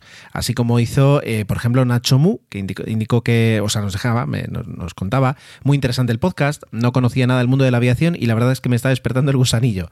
La parte del espacio también está muy interesante, es la que más me gusta. Muy por compartir tanto conocimiento. Bueno, muchísimas gracias por el comentario. Desde luego no es tanto conocimiento, eh, así como hay personas que mm, cuando hablan hay que escucharlas. Eh, a mí me gusta mucho comentar, eh, comentar noticias que, van llegando, comentar experiencias, pero, y esto es algo que arrastro desde que comencé con el podcasting, hace ya casi, no, hace ya 14 años. Cuando empezamos con 00, la idea era comentar películas desde el punto de vista del espectador. Y aquí yo, pues, soy un tecnologista, soy un aerotrastornado y ahora también un astrotrastornado, o, cómo sería. Y, la, única idea que tengo siempre es, pues, de comentar las cosas que me gustan y que me fascinan, pero no buscar aparte. La, verdad es que poquito puedo, aportar en la parte de la aviación por la parte profesional, pero poquito más, ¿vale? Así que, eh, de todas formas, muchas gracias. Y el hecho de poder combinar tres temas en un, en un único podcast tenía como, como objetivo secundario, objetivo trampa, justamente que pasara eso, que os engancharais los que sois más de un tema, del otro y del otro, y entonces de esa manera eh, poder, poder crecer, digamos, la masa de intrépidos entre los oyentes. Saltamos a mm, Evox. Eh, Sabéis que cada tanto ahí un- un- una ronda de reconocimiento. En este caso, pues han pasado solo dos episodios desde la última y tenemos comentarios de eh, Finiesta, Finiesta Foto en el que indica que el tema de los escáneres de radio me resulta curioso para un rato, pero no creo que me atrapara como para invertir tiempo y dinero. Son tantos intereses que se me escapa el tiempo entre los dedos. Eh, bueno, esa sensación puedo empatizar completamente con, con ella. Em, claro, una de las ventajas del escáner, en teoría, es eh, que funciona un poquito como una radio. Es decir, tú puedes dedicar tu tiempo a otra cosa mientras tienes el escáner en marcha y vas escuchando. Grabar un podcast no es algo que puedas hacer mientras escuchas el escáner. La realidad es más compleja. Si la realidad es que, claro, es decir, cuando estás escaneando, eh, puede que quieras operar mínimamente el escáner para retener alguna frecuencia, para escuchar alguna conversación en concreto. Y cuando, que es lo que más tiempo lleva y con diferencia, cuando buscas frecuencias, eh, el escáner va a parar entre un montón de frecuencias que son utilizadas pues para el envío de datos o son mm, eh, frecuencias abiertas con un ruido y tiene un botón para, para saltarse esa frecuencia en el siguiente escaneo o incluso para almacenar la, la frecuencia y no volver a parar ahí, eh, a no ser que tú luego borres la frecuencia de esa lista negra. Pero requiere tener el escáner a mano. Y tiene otro problema, y es que tienes que escucharlo o en voz alta o bueno, yo estoy ahí, en, en algún momento me decidiré a comprar un adaptador Bluetooth para luego poder utilizar unos auriculares Bluetooth, pero tienes que tenerlo más o menos cerca para poder operar y si lo tienes en altavoz, eh, pues el, resto de tus convivientes o de las personas que estén contigo cuando lo utilizas se comen todo el sonido. Y no se comen conversaciones ininteligibles, es- se comen a veces ruidos. Y eso es un problema. Entonces hay que buscar el momento de más calma y de más paz para poder operarlo. Es verdad, eso, no lo conté y a lo mejor tenía que haber, haber sido un poquito más explícito con la parte negativa o, o con las dificultades de tener un escáner, ¿de acuerdo? Pero bueno, a mí me compensa, aunque no le dedico todo el tiempo que quisiera, desde luego. Y luego, eh, pues hay otro comentario aquí de Finiesta Foto que, bueno, justamente dice, muchas gracias por mencionar mi- mis comentarios. ¿Cómo no hacerlo? Ya que la gente se toma, eh, pues, la molestia de, de- de dedicar algo de su tiempo para escribir a mí, escribirme a mí. Es decir, eso tiene muchísimo valor. En Twitter, en Twitter recibí varios mensajes privados. Tum, tum, tum. Por ejemplo, Osvel Naranjo eh, bueno, me basaba la noticia de que eh, Astra, la empresa, mm, la última en, colocar, bueno, la penúltima, Astra, la empresa que colocó prácticamente en órbita un cohete hace un, par de meses y que lo comentamos en el podcast, eh, va a salir a bolsa en Estados Unidos con un valor estimado de 2.100 millones de dólares. Bueno, la valoración me parece... No, no tengo ni idea. No tengo ni idea de la valoración. Creo que no es exagerada, ni tampoco, ni tampoco se queda muy por debajo de lo que podría valer. A mí lo que me, me, wow, me fascina eh, es que hayan conseguido poner en marcha un proceso para, para ir- salir a bolsa y, y para, pues, por tanto, pues, afianzar el futuro de la compañía con inversiones y con, y con capital, sin haber conseguido todavía colocar un solo satélite en órbita. Ni siquiera nada de ellos, una prueba, pues un, pues eso, es decir, un- un- un- una prueba de concepto. Eh, teniendo en cuenta que el último lanzamiento prácticamente lo consiguieron. Hubo un único fallo final que no lo. pero prácticamente llegaron a, orbitar. Entonces, eh, no sé, a lo mejor es un poquito prematuro.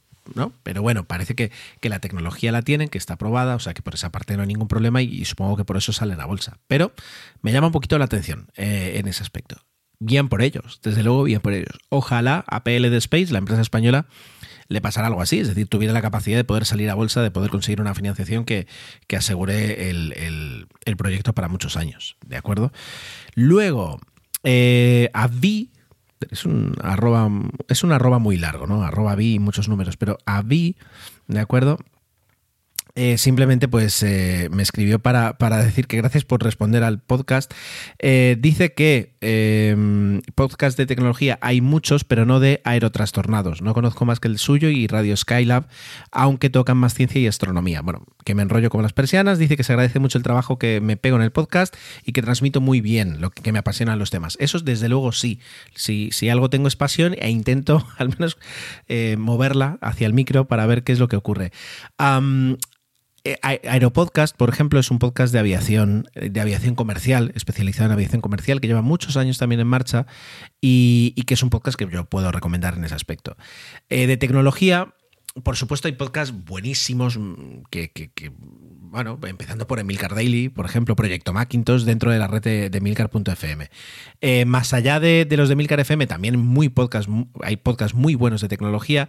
El mío no pretende nunca ser el mejor, simplemente uno que te acompañe y que te cuente las cosas, es decir, y que me podéis contar las cosas que a veces os, ocurren en, la parte tecnológica de vuestra vida eh, que no le podéis contar a nadie más. A mí me sucede, por ejemplo, eh, voy a estar muy pesado con el tema del Arduino. Eh, estoy comprobando cada día en, qué parte de China está o cuándo va a ir moviéndose. Parece que con un poquito de suerte la semana que viene lo podría tener y a partir de ese momento quiero empezar ya a trabajar. Estoy viendo ahí un montón de, tutoriales en, mi proyecto de simulador de vuelo. Ya, ya os contaré cuando lo tenga. Entonces, son cosas que, que yo aquí me siento y os puedo contar pero que luego cuando salgo de esta habitación es muy difícil transmitirle a alguien eh, esas cosas que estás pensando, que te gustan de la tecnología. Ahora, por ejemplo, con el cambio de tarifa de eléctrica, lo que he estado haciendo, es decir, lo que he estado pensando, eh, la información que he estado viendo en Internet, todo eso nos sucede a los tecnologistas que, que, cuesta compartirlo a veces. Y, más en tiempos de pandemia, donde, bueno, a ver, yo ya prácticamente quedaba muy poco con,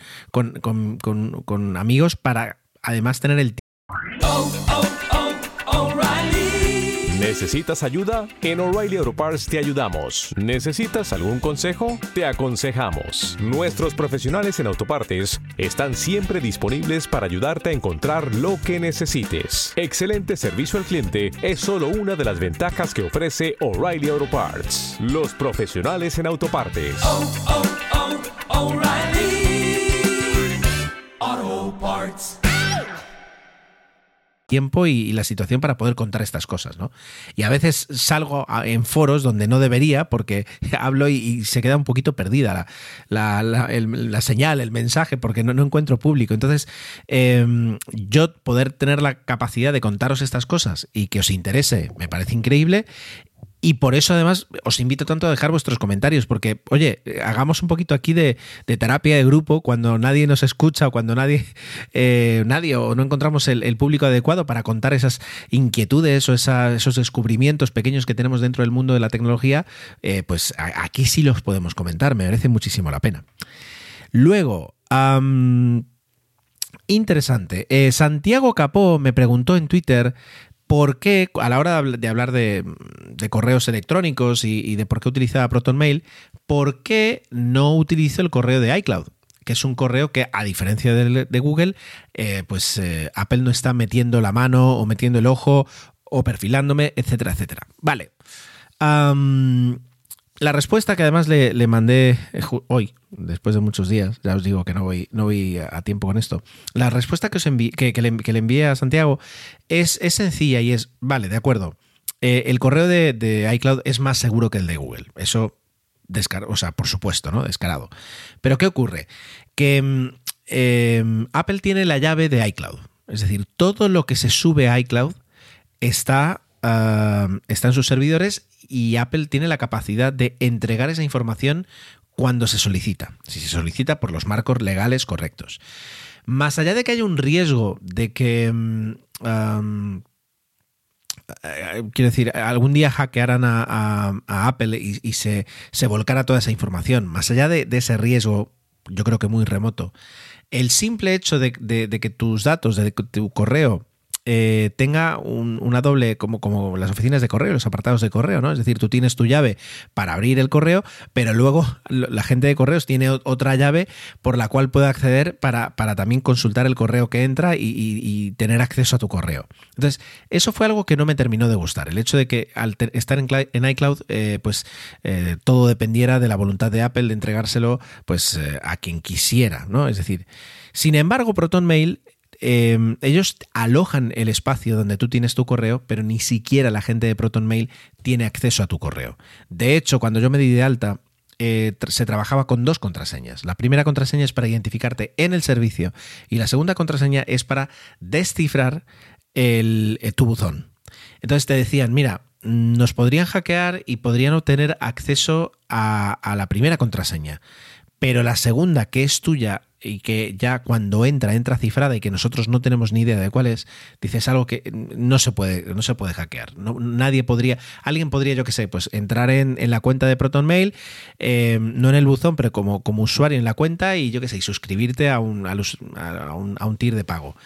Pero, pero tocar tus correos absolutamente nadie puede excepto yo, en, el caso de mi cuenta, por supuesto. Entonces, eso fue lo que me gustó de ProtonMail y, y de ahí el, cambio.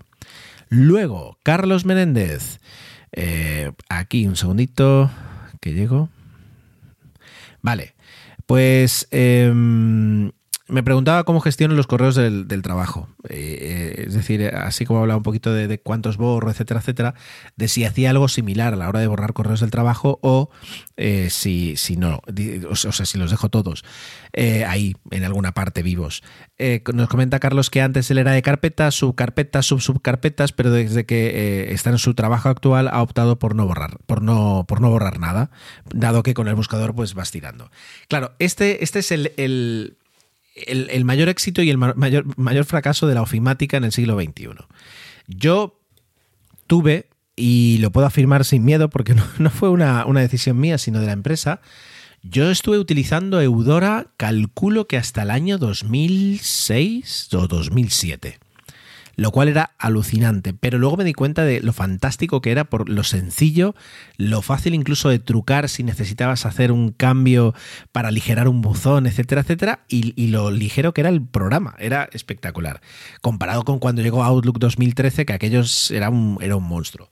Entonces, eh, yo también tenía ahí una estructura de carpetas, de reglas, pim, pam, pum, entraban.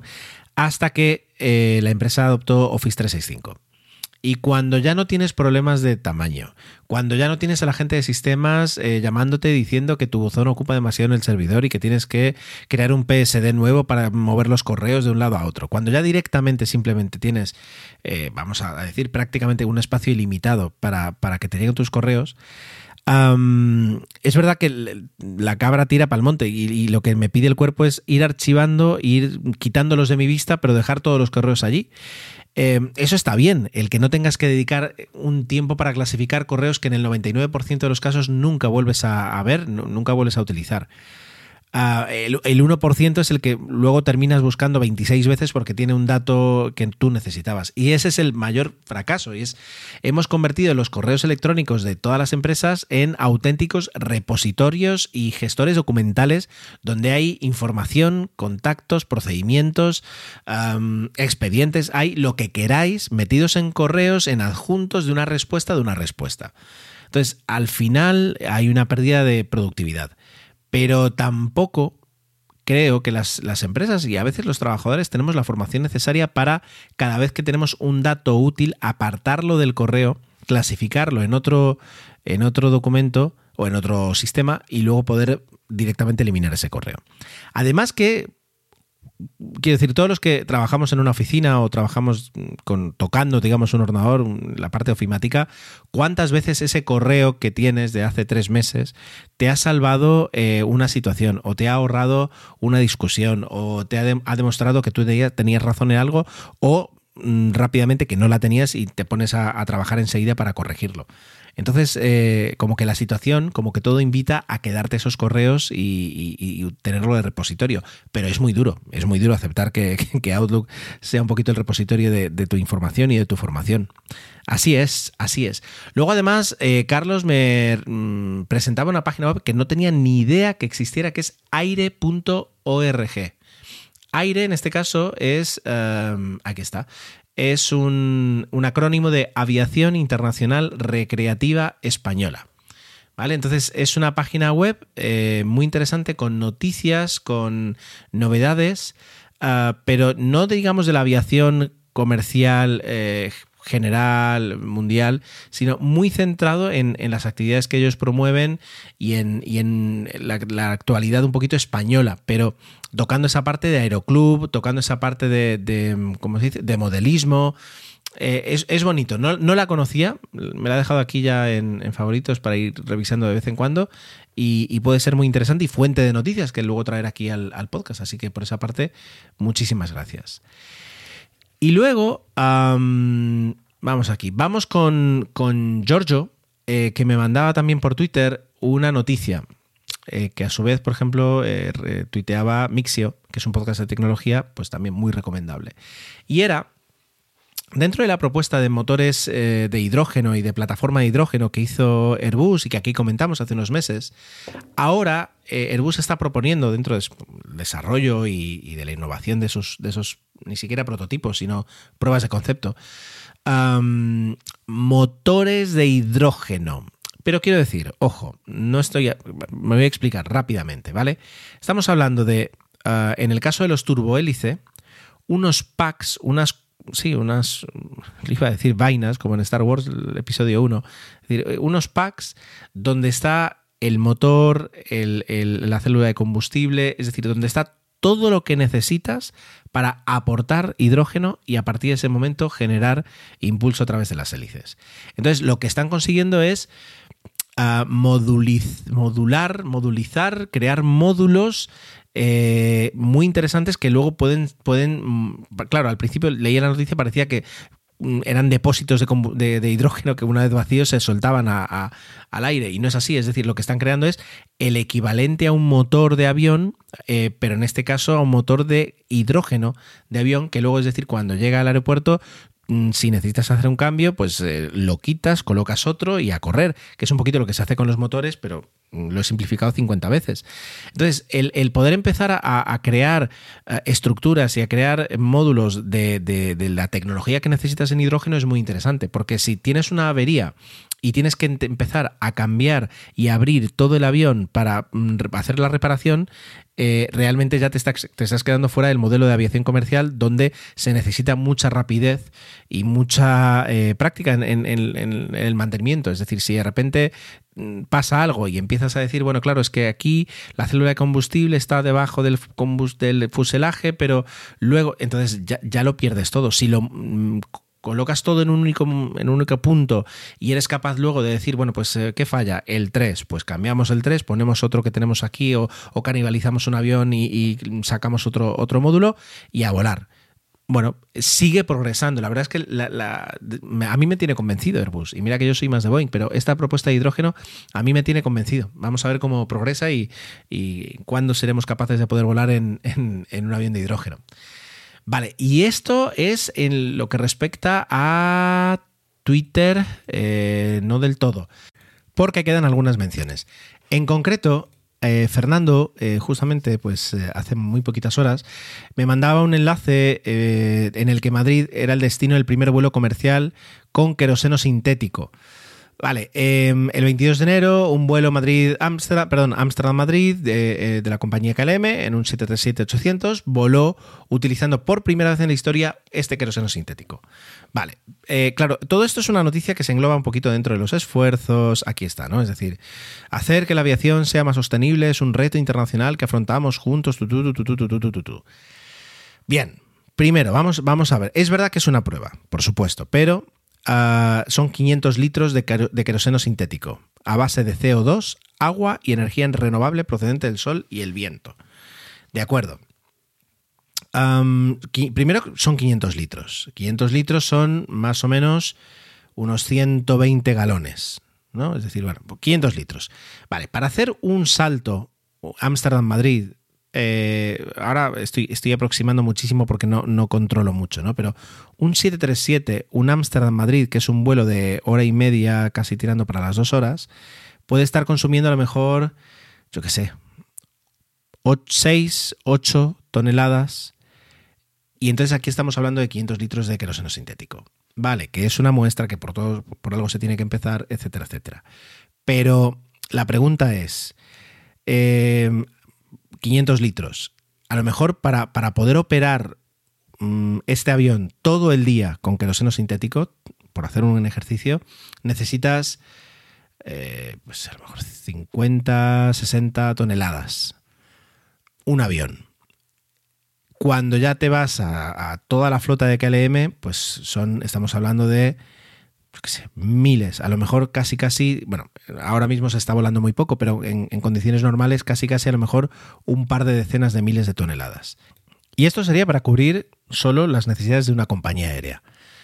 Si, si empezamos a sumar, y aquí no, no tengo datos para hacer cálculos, ¿no? Pero es decir, ¿cuánta, cuánta energía? ¿Cuánta energía renovable? Cuánto ocupa, qué porcentaje de la producción de energía renovable que hay en Holanda, por ejemplo, llevaría a crear esas 20.000 toneladas de petróleo. es decir, cuando empiezas a sumar uno tras otro todos los factores que hay, más, por ejemplo, eh, eh, digamos, la producción de bioqueroseno se, se, produce en una ciudad holandesa cuyo nombre no puedo, no puedo pronunciar. Pero me voy a dedicar, mientras ahora os cuento algo, hacer algo que tendría que haber preparado antes, que es ver qué, distancia hay entre esta ciudad holandesa y, eh, y Schiphol y el aeropuerto de Ámsterdam, que es uno de los aeropuertos, que es algo que también podríamos hablar algún día, ¿no? Aeropuertos del mundo, porque hay aeropuertos que son espectaculares, son impresionantes. Pues, ¿qué distancia hay entre, mira, cómo llegar desde esta ciudad cuyo nombre no quiero recordar a Ámsterdam? ¿Vale? Pues según esto, aquí, aeropuerto de Ámsterdam, son, me lo dice, exacto, 220 kilómetros. Entonces, estamos hablando de un, de un tráiler, o de, bueno, 500 litros, de un camión que ha recorrido 450 kilómetros cargado con 500 litros de combustible más todo lo que es el camión. La huella de carbono que, que ha provocado ese camión eh, ¿es equivalente a haber utilizado 500 litros de combustible normal o 500 litros de combustible sintético? Seguramente ganará eh, el combustible sintético. Eh, quiero decir, seguramente será incluso más, seguirá siendo más contaminante. Pero imaginaos que esta planta tiene que servir a un par de aeropuertos más. empiezas a enviar camiones, empiezas a enviar trenes y, por tanto la huella de carbono empieza a, disminuir esa ventaja ecológica. Así que por ejemplo, la iniciativa que comentábamos hace un minuto de Airbus, me parece el, hecho de decir vamos a crear otro tipo de tecnología para que la industria se mueva en un par de décadas hacia esa otra tecnología. Con respecto a vamos a seguir eh, creando el queroseno que necesitan los motores actuales, pero utilizando diferentes tipos de, energía y diferentes tipos de, tecnología para desarrollarlo en plantas que luego habrá que moverlo cientos de kilómetros hasta sus aeropuertos de origen, no me parece realmente, me parece a veces más una, propuesta de marketing que no una, una propuesta ah, seria de alternativa ecológica, ¿vale?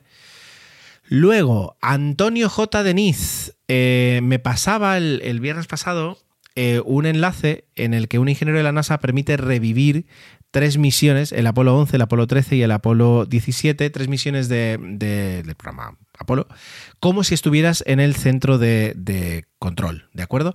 No he tenido tiempo, si soy sincero, no he tenido tiempo todavía de entrar, ¿vale? Pero me parece que es súper interesante y que todo esto además lo que consigue es eh, enganchar enganchar a, nuevos, a nuevos usuarios en, dentro de lo, que es lo alucinante que es la que fue la carrera espacial y la, exploración espacial en, general. Y luego tengo a Cristian García, a Patoflinks, que me envió hace ya unos cuantos días un, un tuit eh, que le estoy muy agradecido en el que me indica que en el apartado de la tarifa de la, luz hay un par de cosas que no son del todo correctas y otras de las dudas eh, que tenía yo se, eh, las aclararon en el penúltimo podcast que lanzaron ellos en AppsMac. Em, bueno, le, agradezco el, comentario, seguro eh, que hay un par de cosas que pueden estar mal y me gustaría corregirlas, sobre todo para los que me escuchasteis. Así que voy a dedicarle un tiempo a escuchar el AppsMac, que no me he dado tiempo en, estas, en estos días, para poder contaros si todavía en el próximo en qué estaba equivocado. Y hablando justamente de la luz, y ya me voy, por ejemplo, a Telegram para cerrar aquí ya el feedback, eh, Diego eh, que, bueno, la verdad es que me ha, estado contando bastantes cosas acerca de toda la, parte de la electricidad. También, por ejemplo, me mencionaba él, eh, y que yo no lo dije, que hay una tarifa equivalente al PVPC que no es que varíe tanto porque no tenemos contadores inteligentes en, en, la parte de gas, pero que hay una tarifa controlada del precio del gas eh, que se llama la tarifa de último recurso, que tiene un nombre un poco raro, tarifa de último recurso, pero que es siempre la tarifa más económica para poder contratar gas si, si tenemos la necesidad. Yo eh, resulta que sí la tengo y me enteré básicamente porque un día dejé de tener mm, dos contratos en Endesa y era porque Endesa, sin avisarme, me había tirado a su segunda marca, Energía 21, y tenía el contrato allí, pero prácticamente tuve que llegar yo, darme de alta yo y, aparecer en plan, ah, vale, o sea que ahora sigo aquí. Fue una cosa muy rara, pero sí, la tarifa de último recurso por la parte del gas. Hablaremos del tema del gas, pero hay una, una aplicación que se llama Yo Leo Gas, eh, y ya ahora me obligan a yo subir a, buscar y hacer una foto de la lectura del contador. Ya lo del señor que venía a, ver la, lectura del contador, ahora por lo que leí solo están obligadas las eléctricas, bueno, las empresas de, distribución de energía a hacerlo una vez al año. Con que vengan una vez al año y comprueben que efectivamente los números no me los estoy inventando yo, eh, ya les basta. Me parece alucinante, pero bueno. Y luego me recomendaba, Diego, una aplicación que se llama Lookback, perdón, Loopback, pero tal y como suena, L-U-P-B-A-K, eh, que es una aplicación alternativa a la de Endesa para eh, consultar los precios de la luz. Es verdad que es más sencilla que la de Endesa, pero por otra parte tiene un código de colores y es más sencillo también eh, identificar el precio y si es más barato y si es más caro. No tienes que estar mirando curvas fijándote en el precio, sino que entras, ves la hora que es y por el verde o el rojo que haya, sabes si está más barato o menos barato. O sea que por esa parte está muy bien. Por último, y espero no dejarme a nadie, y si es así, de verdad pido disculpas. Oscar Bernabeu eh, dice, escuché tu último podcast y me ha gustado mucho el tema del SR. Te paso una web donde puedes jugar con las frecuencias y escuchar el éter. Qué bonito. Eh, websdr.org. Vale, eh, luego aparte me dice, y esta otra te permite escuchar la banda aérea, que es eh, listen to the.cloud. O sea, escucha las nubes y la web sería listen to the.cloud. Me parece muy interesante. Vale, la de WebSDR es una página muy hardcore. Si entras, te das cuenta que yo creo que en el, diseño hará, yo qué sé, 25 años que no lo cambian porque es HTML del, del- del viejo, ¿vale? Pero está muy bien y tiene un montón de estaciones. Cuando haces clic te lleva a, interfaces, wow, interfaces también muy hardcore, eh, que te permiten jugar con, con el apartito de alguien. Uy, eso suena mal. Pero quiero decir, eh, te permite entrar, por ejemplo, aquí es WebSDR in Barnau, Ba- Barnaul City, eh, Altai Region, Russia. Vamos a ver qué es lo que se cuenta esta página web SDR de Rusia. Y tienes una aplicación que prácticamente es como tocar eh, el, SDR normal y efectivamente ahora debería poder escuchar algo, pero claro, tienes que empezar a saber tocar lo que estás tocando. Porque como te empieces a mover sin tener ni idea, mm, la- las interfaces SDR... Ah, mira. Vale, hay unas etiquetas, parece. Y si toca las etiquetas, eh, está interesante. Si queréis toquetear, eh, websdr.org. Y luego la de Listen to the Clouds tiene un diseño mucho más así bonito, mucho más moderno y te permite, tienes un, montón de aeropuertos eh, que puedes hacer clic y, empezar a ver. Por ejemplo, si elijo en Europa el aeropuerto, a ver, uno que tenga tráfico a esta hora, Moscú, no lo creo. Lyon, tampoco. Bruselas, vamos a apostar por Br- Bruselas. No, es la gente de Bruselas a veces lo- no, offline. Moscú, también offline. Wow. Lyon. Lyon, parece que sí. Y aquí estamos, lo podemos escuchar. Otra cosa, hay, más en Europa. Otra cosa es que, eh, como se dice, que no haya tráfico y por tanto no haya conversaciones. Y a estas horas, bueno, Skipple, Skipple siempre tiene tráfico.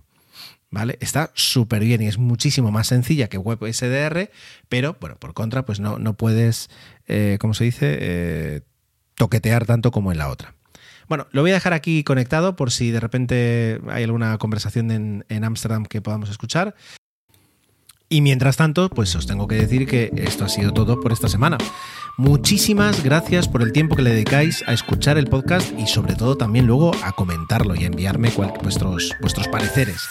Eh, por supuesto, tenéis todos los medios de contacto para enviar esas opiniones, quejas, críticas, eh, contribuciones, lo que queráis, en emilcar.fm barra intrépidos, donde además también vais a poder encontrar los medios de contacto y conocer los otros fantásticos programas de la red de Emilio. Hasta la semana que viene.